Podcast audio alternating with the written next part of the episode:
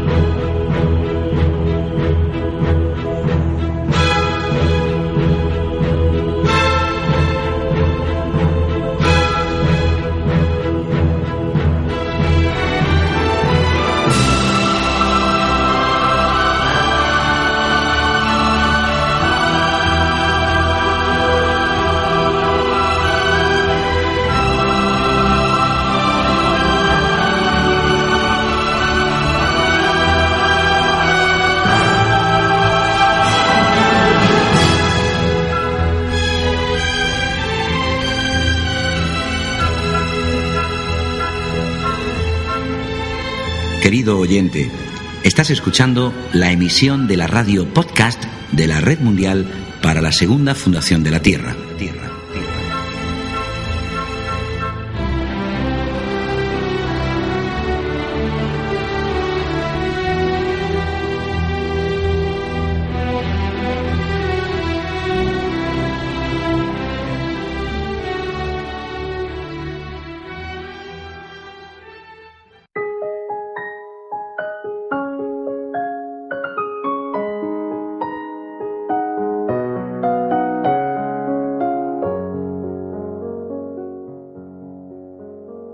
No ama el que quiere, sino el que puede. Porque se necesita el poder para amar, y este poder se obtiene cuando el conocimiento y el amor se unen. Hola amigos, bienvenidos a un nuevo programa de la radio de la Red Mundial para la Segunda Fundación de la Tierra. En el programa de hoy hablaremos del poder que tiene el amor para cambiarnos. Unos minutos para conocernos. Hablaremos para ello sobre el papel que juega la mente en relación al amor. Todo ello de la mano de Krishnamurti. Veremos qué nos impide llegar al verdadero amor. Sepamos las claves para un mayor estado de evolución. Hablaremos del nuevo hombre, surgido de la comprensión y experiencia del amor como unidad.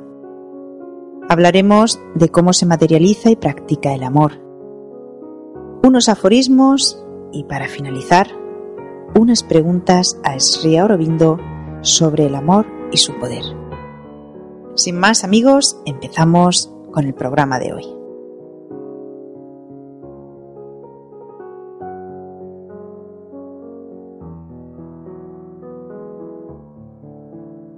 Os recordamos que la Segunda Fundación es una institución sin ánimo de lucro, que no pide dinero a ninguna persona y respeta la opinión y el ritmo de cada una de las personas que colaboran con ella.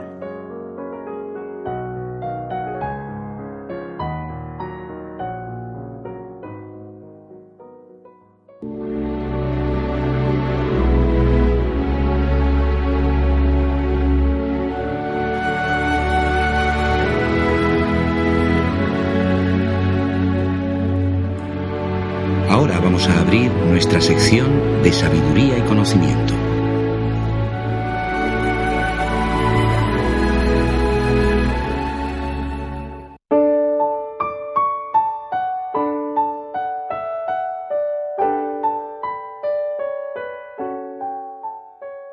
La mente, una barrera para el amor. Hasta que comprendamos nuestra propia forma de pensar y nos familiaricemos con ella, no podemos descubrir qué es el amor.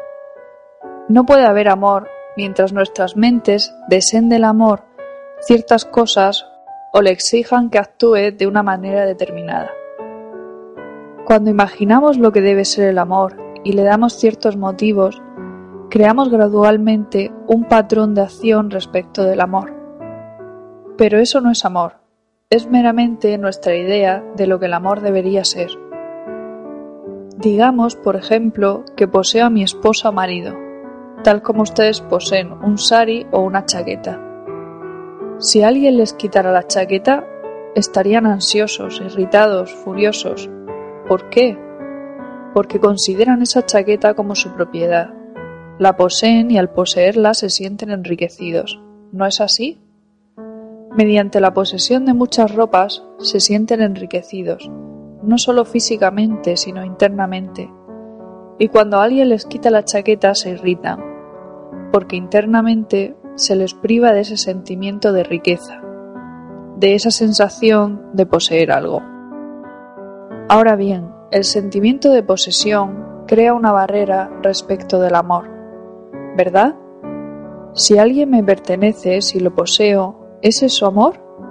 ¿Lo poseo como poseo un automóvil, una chaqueta, un sari? Porque al poseerlo me siento muy gratificado y dependo de ese sentimiento. Para mí es muy importante internamente. Este sentido de propiedad, de poseer a alguien, este depender emocionalmente de otro, es lo que llamamos amor. Pero si lo examinan, encontrarán que detrás de la palabra amor la mente está obteniendo satisfacción en el acto de poseer. Después de todo, cuando poseen muchos saris bonitos, o un magnífico automóvil, o una gran casa, el sentimiento de que eso es de ustedes les brinda internamente una gran satisfacción. Así, al desear, al anhelar algo, la mente crea un patrón, y en ese patrón queda atrapada, y entonces se fatiga, se embota, se vuelve estúpida y reflexiva. La mente es el centro de este sentimiento de posesión, el sentimiento del yo y lo mío. Yo poseo alguna cosa, yo soy un gran hombre, soy un hombre pequeño, yo he sido insultado, me han alabado, yo soy inteligente, yo soy muy hermosa, quiero llegar a ser alguien, soy el hijo o la hija de alguien. Este sentimiento del yo y lo mío es el núcleo mismo de la mente, es la mente misma. Cuando más tiene la mente este sentimiento de ser alguien, de ser grande o muy inteligente o muy estúpida, etc., tanto más construye muros alrededor de sí misma y se encierra, se embota. Entonces sufre, porque en ese encierro inevitablemente hay dolor a causa de que está sufriendo, la mente pregunta ¿qué puedo hacer? Pero en vez de quitar los muros que la acercan, de quitarlos mediante una percepción sensible y una cuidadosa reflexión, investigando y comprendiendo todo el proceso por el cual se han creado los muros, lucha para encontrar algo externo con lo cual vuelve a acercarse nuevamente. Así es como poco a poco la mente se convierte en una barrera para el amor y sin comprender lo que la mente es, una fuente interna de donde proviene la acción, no podemos descubrir qué es el amor. Krishnamurti.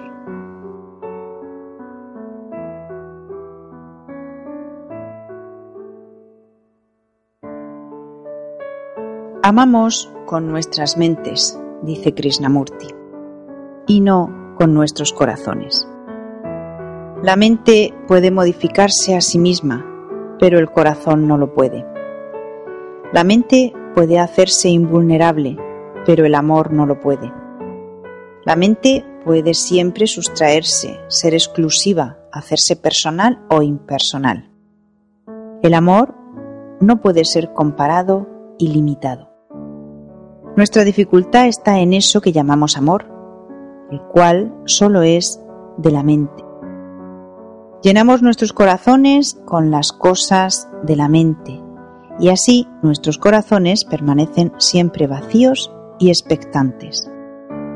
Es la mente que se apega, que es envidiosa, que posee y destruye. Nuestra vida está dominada por los medios físicos y por la mente. Nosotros no amamos y no nos preocupamos por ello, pero ansiamos ser amados Damos para recibir, lo cual es la generosidad de la mente y no del corazón.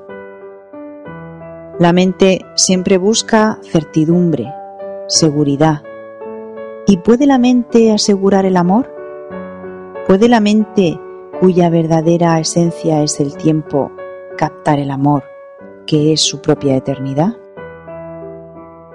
Pero incluso el amor del corazón tiene sus propias trampas, porque tenemos el corazón tan corrompido que él es vacilante y confuso. Es esto lo que hace la vida tan penosa y fastidiosa. Por momentos creemos tener amor y poco después lo hemos perdido. Nuestra mayor dificultad es darnos cuenta amplia y profundamente de que no hay ningún medio para amar como fin deseado por la mente. Cuando comprendemos esto real y profundamente, entonces hay una posibilidad de recibir algo que no es de este mundo. Sin el contacto de ese algo, hagamos lo que queramos, no puede haber felicidad duradera. Si habéis recibido esta bendición y yo no, naturalmente vosotros y yo estaremos en conflicto. Podréis no estar vosotros en conflicto, pero yo lo estaré. Y en mi angustia y tristeza me aislaré. El dolor es tan exclusivo como el placer, y hasta que exista ese amor que no es de nuestra creación, la convivencia será penosa. Si existe la bendición de ese amor, no podréis sino amarme, sea yo quien fuere, porque entonces no ajustáis el amor de acuerdo a mi porte. Por más engaños que la mente pueda poner en juego, vosotros y yo estamos separados. Aunque podamos estar en contacto en ciertos puntos, la integración no está con vosotros, sino dentro de mí mismo. Esta integración no es producida por la mente. En ningún momento surge solo cuando la mente está por completo silenciosa, cuando ha alcanzado el fin de su propia limitación. Solamente entonces no hay dolor en la convivencia.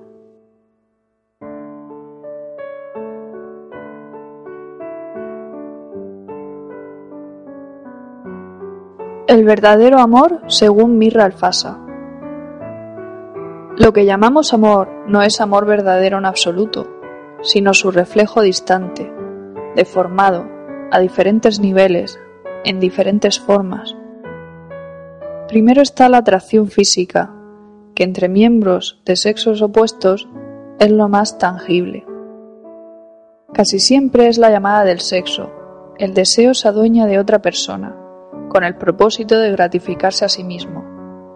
Esta atracción se reviste de toda clase de razonamientos, por ejemplo, belleza, afinidad de naturalezas, realización de la necesidad de compartir para el bien mutuo y así sucesivamente. La verdad de la atracción, sin embargo, es deseo físico. Esto no es amor. Después está la atracción vital, no necesariamente entre miembros de diferente sexo. Se puede dar entre personas del mismo sexo. Aquí la atracción está al nivel de la vitalidad. La vitalidad de uno se siente reforzada por la vitalidad del otro y comienzan a apreciarse. Este aprecio se transforma en una relación. Las relaciones estrechas, la camaradería, pertenecen generalmente a esta categoría. La razón básica es el intercambio vital. Claro que otros factores, como ventajas económicas o sociales, pueden entrar a formar parte de la situación, pero son posteriores. Esto no es amor. Hay casos de afinidad mental. Las formas de pensamiento, el planteamiento mental y la posesión ante la vida pueden coincidir y crear un terreno común dos o más pueden estar dedicados al mismo ideal, y puede formarse entre ellos un vínculo lo bastante profundo como para que lo llamen amor recíproco. Esto no es amor. Puede darse una confluencia de emociones de unos a otros y cuando este intercambio alcanza un máximo lo llaman amor. Pero normalmente resulta que la intensidad de esta reciprocidad tiende a languidecer después de algún tiempo y raramente aguanta la prueba del cambio de circunstancias. Aquí no hablamos, por supuesto, de los casos en que las emociones son sólo una efervescencia de los lazos físicos. Esto no es amor. También el terreno espiritual, se da esta mascarada del amor. Lo que se llama devoción, amor por la divinidad, tiene, por lo menos al principio, sus raíces en algún interés propio. Quizás no seamos conscientes de ello, pero bajo el barniz de la devoción, generalmente hay una necesidad del tipo que sea que busca ser satisfecha por medio de la divinidad. Hay algo de exigencia. Esto no es amor. El verdadero amor empieza cuando uno se abre al amor divino.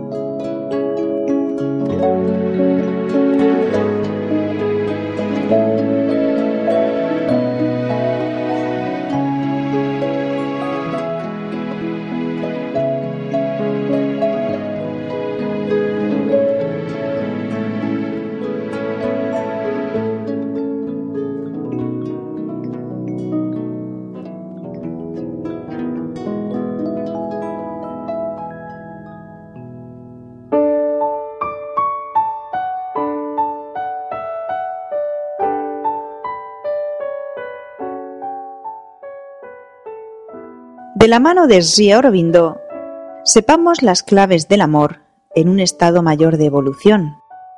Claves que pasan por la ley de la asociación y la ley del amor. Descubramos entonces cómo amar. La asociación con el amor, como su principio secreto y su emergente cima, es el modelo, el poder de esta nueva relación y por tanto el principio rector del desarrollo en el tercer estado de la vida. La preservación consciente de la individualidad, junto con la conscientemente aceptada necesidad y el deseo de intercambio, autoentrega y fusión con otros individuos, es necesaria para el funcionamiento del principio del amor.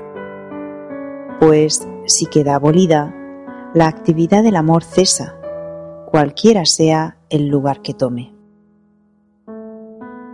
Bien, sepamos que Dios no es solo amor. Otro de los nombres de Dios es conocimiento. Cuando en el templo que adoramos o en la ONG que trabajamos le cerramos las puertas al poder del conocimiento, error que cometemos continuamente, esterilizamos nuestras raíces secretas y secamos el pozo de nuestra vida interior.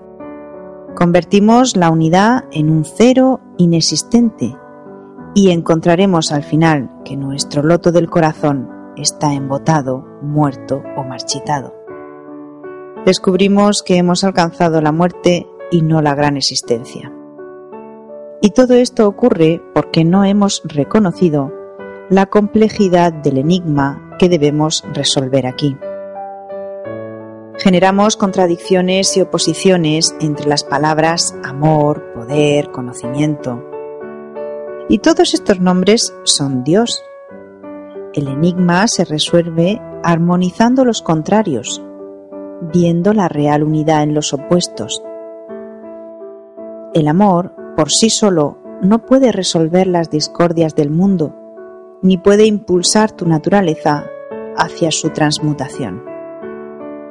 Los individuos, dice Sri Aurobindo, y los agregados, grupos de individuos, que desarrollan primordialmente la ley de asociación y la ley del amor, de ayuda común, bondad, afecto, camaradería, unidad, que armonizan más exitosamente la supervivencia y mutua autoentrega, el grupo que incrementa al individuo y viceversa, y el individuo que incrementa al individuo, el grupo que hace lo propio con otro grupo mediante intercambio mutuo serán los más aptos para la supervivencia en este estado terciario de la evolución.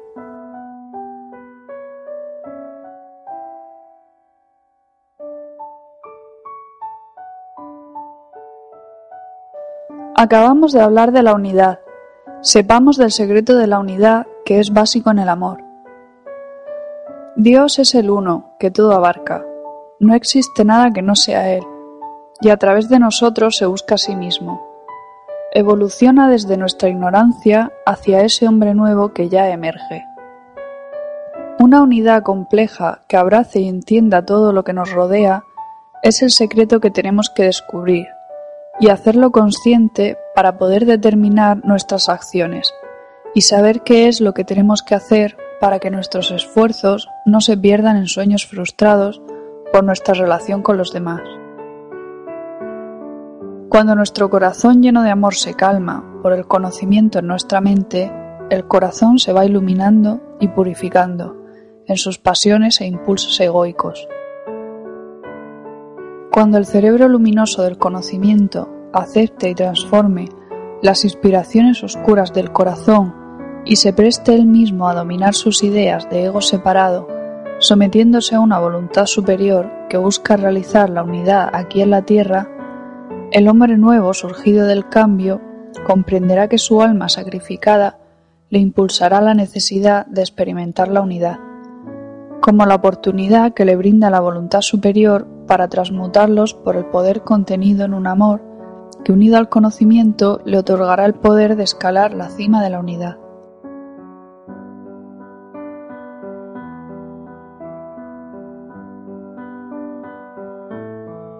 El hombre transformado por el amor, la unidad, se convierte en un hombre nuevo. Hablemos de ello. El hombre nuevo, consciente de la integral unidad, sentirá a los otros como algo mayor que él mismo, integrándose en ellos e integrando a ellos en él. Individuos libres, conscientes de la unidad en los muchos e individuales en el accionar del espíritu, constructores de una nueva tierra, materializadores de un cielo de tierra. El amor mismo, dice Sri Aurobindo, al principio obedece a la ley del hambre y disfruta el recibir y sacar de los demás, más bien que el darse y rendirse a los demás, que admite principalmente como precio necesario para obtener la cosa que desea. Pero aquí no ha llegado aún a su verdadera naturaleza. Su verdadera ley es establecer un comercio igual en el que la dicha de dar se iguale a la dicha de recibir y tienda al fin a convertirse en algo mayor.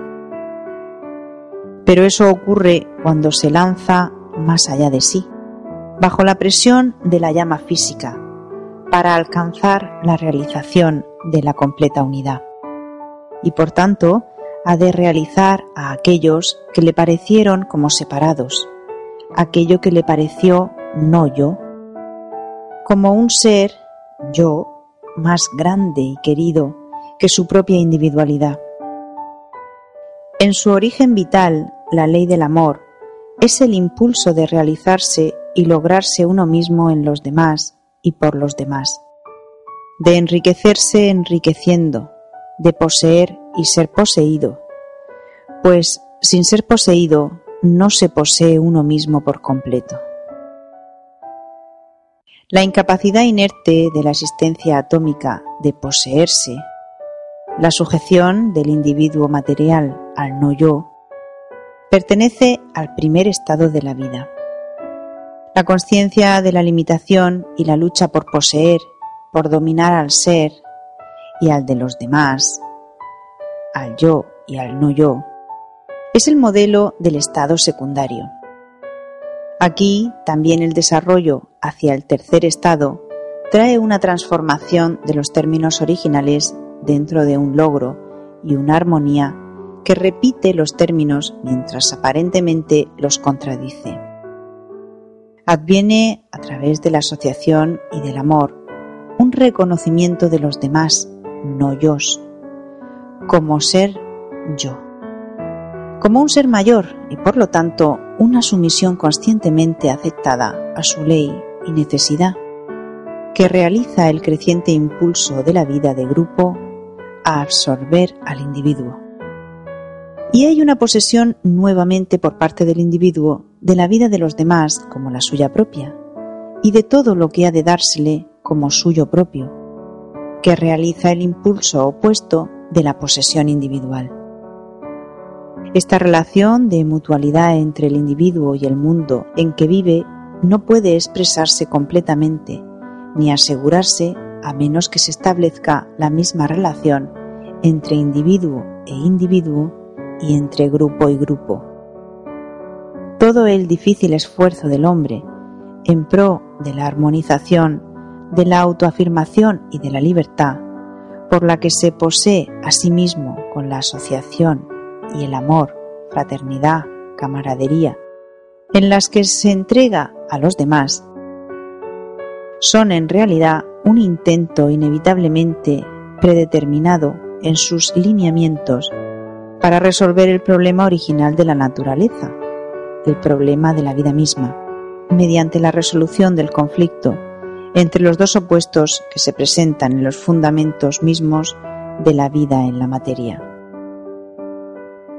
La resolución es intentada por el principio superior de la mente, que sólo puede hallar el camino hacia la armonía buscada, aunque la armonía misma sólo puede hallarse en un poder todavía más allá de nosotros.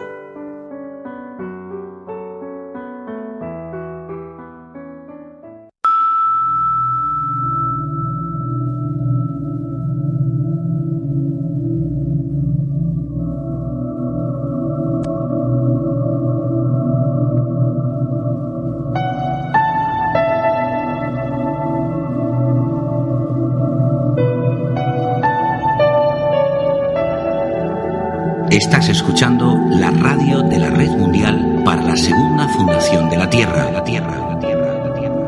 www.lasegundafundación.com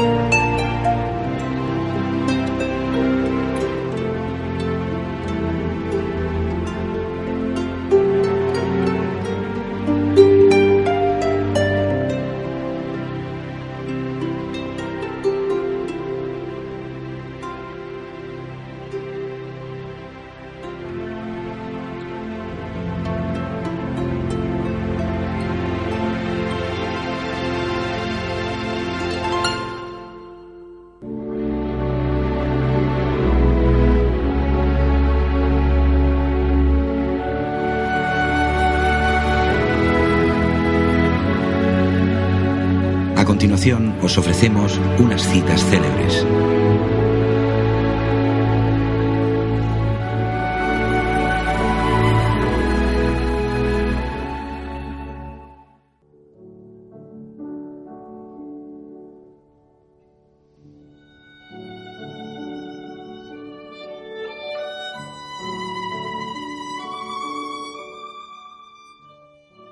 Lo que tiene vital importancia es la experiencia directa de la realidad de Dios, y para eso tiene que haber amor. Krishnamurti.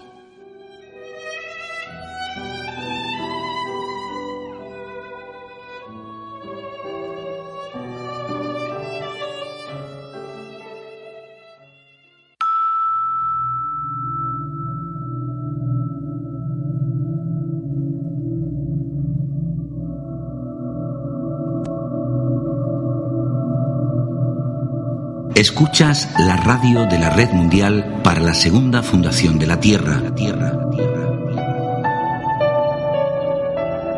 Si quieres colaborar con este movimiento o aportar información, contacta con nosotros a través de radio arroba lasegundafundación.com.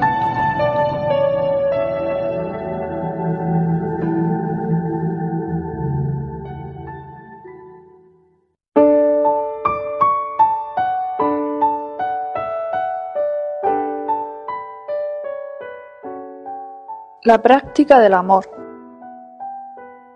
La evolución es la continua materialización del espíritu en el cuerpo, vida y mente humanos, transformándolos y elevándolos al mismo tiempo hacia cimas más altas, sutilizando la mente, lo vital y el cuerpo físico, los planos materializados de nuestra naturaleza, sirviendo al objetivo de la naturaleza evolutiva de alcanzar lo superior con el fin próximo de materializar una conciencia nueva, el hombre nuevo, que representará la promesa del espíritu de alcanzar cotas todavía más elevadas. Para aquel que tiene la necesidad y aspiración, la pregunta que se hace podría ser, ¿cómo se realiza esto? ¿Qué tengo que hacer? Toda experiencia espiritual debe ser realizada aquí para que pueda servir a la humanidad.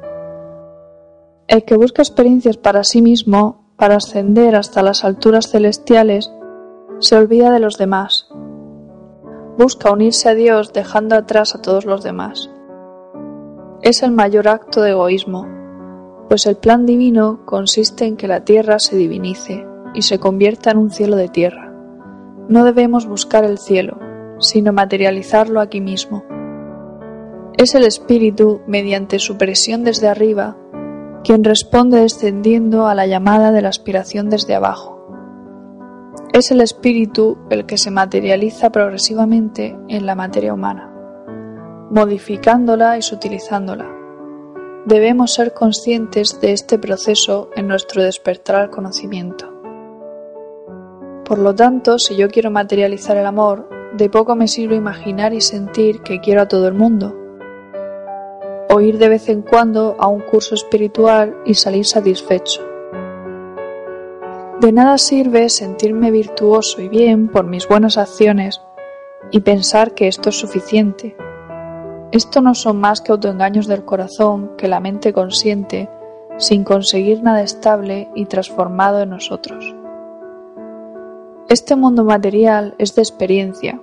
La experiencia del amor debe vivirse para materializarse en nosotros y poder sentir su capacidad transformadora.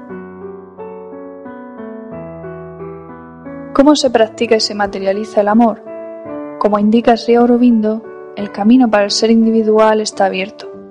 Nosotros os sugerimos el camino grupal, porque como dijo Aurobindo, es asistido desde lo superior y acelera nuestra evolución.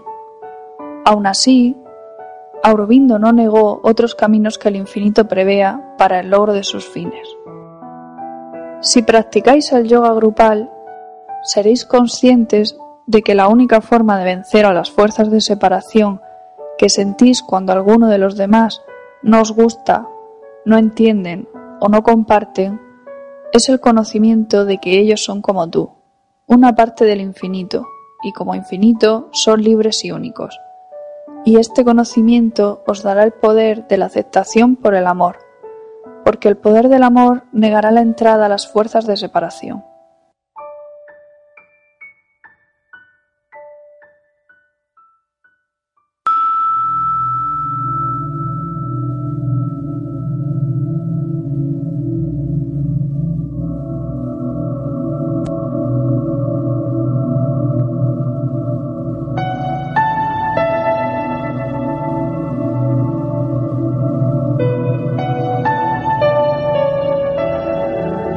Estás escuchando la radio de la Red Mundial para la Segunda Fundación de la Tierra. La Tierra, la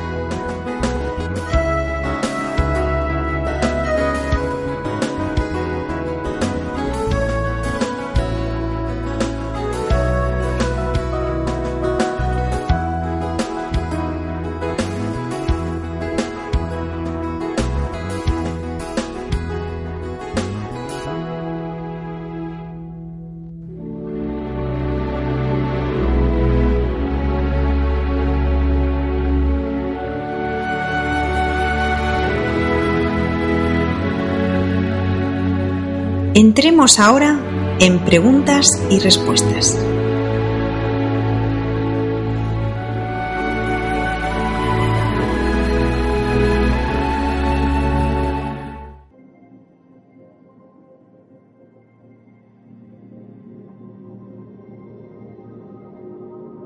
A continuación, unas preguntas y respuestas sobre el amor que le hicieron sus discípulos a Sri Aurobindo. ¿Puede el amor humano, si adquiere un carácter psíquico del alma, conducir al amor divino? Se puede pasar del uno al otro. ¿Puede la verdad espiritual realizarse a través del amor humano si se abre a la influencia del ser psíquico o alma? No.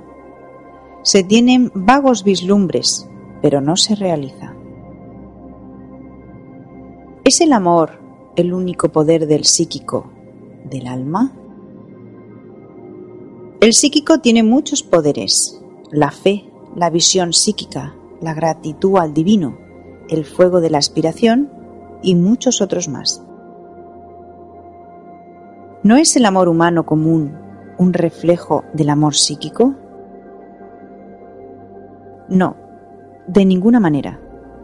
El amor humano es vital emotivo, físico y siempre egoísta. Es una forma del amor a uno mismo.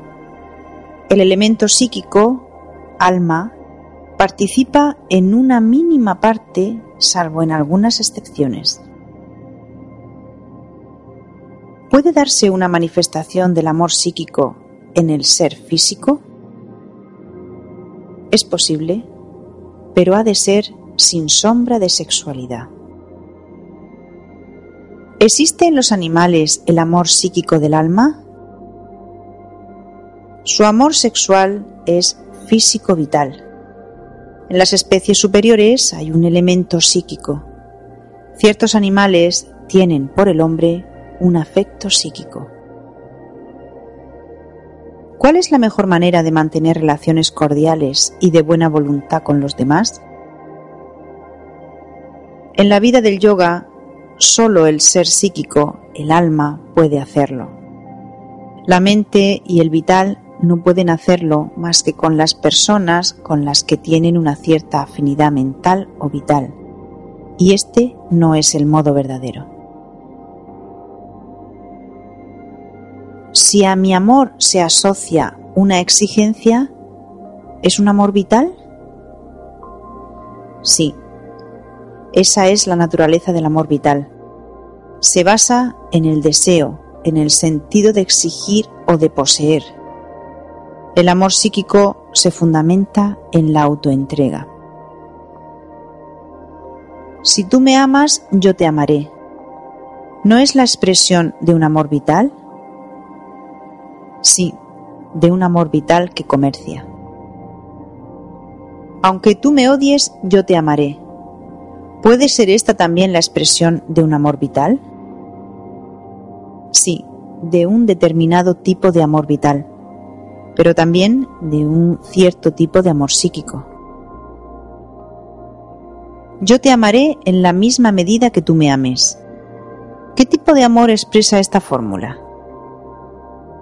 No es ninguna clase de amor, no es más que un mercantilismo vulgar.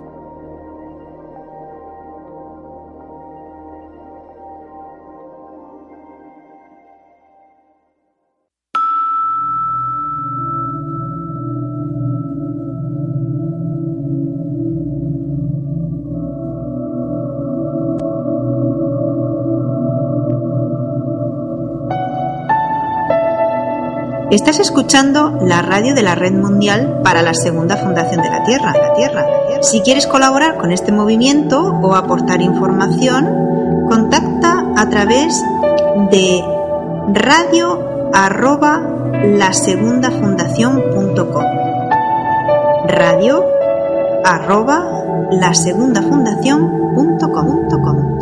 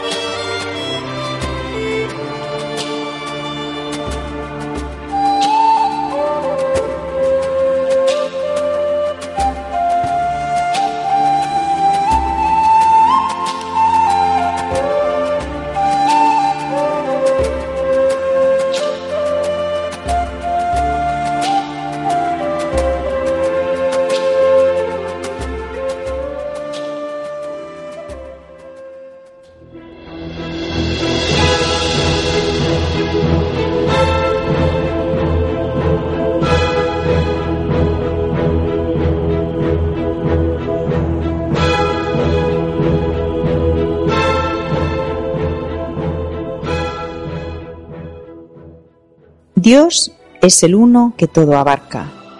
No existe nada que no sea Él. Y a través de nosotros se busca a sí mismo. Evoluciona desde nuestra ignorancia hacia ese hombre nuevo que ya emerge. Un saludo para todos.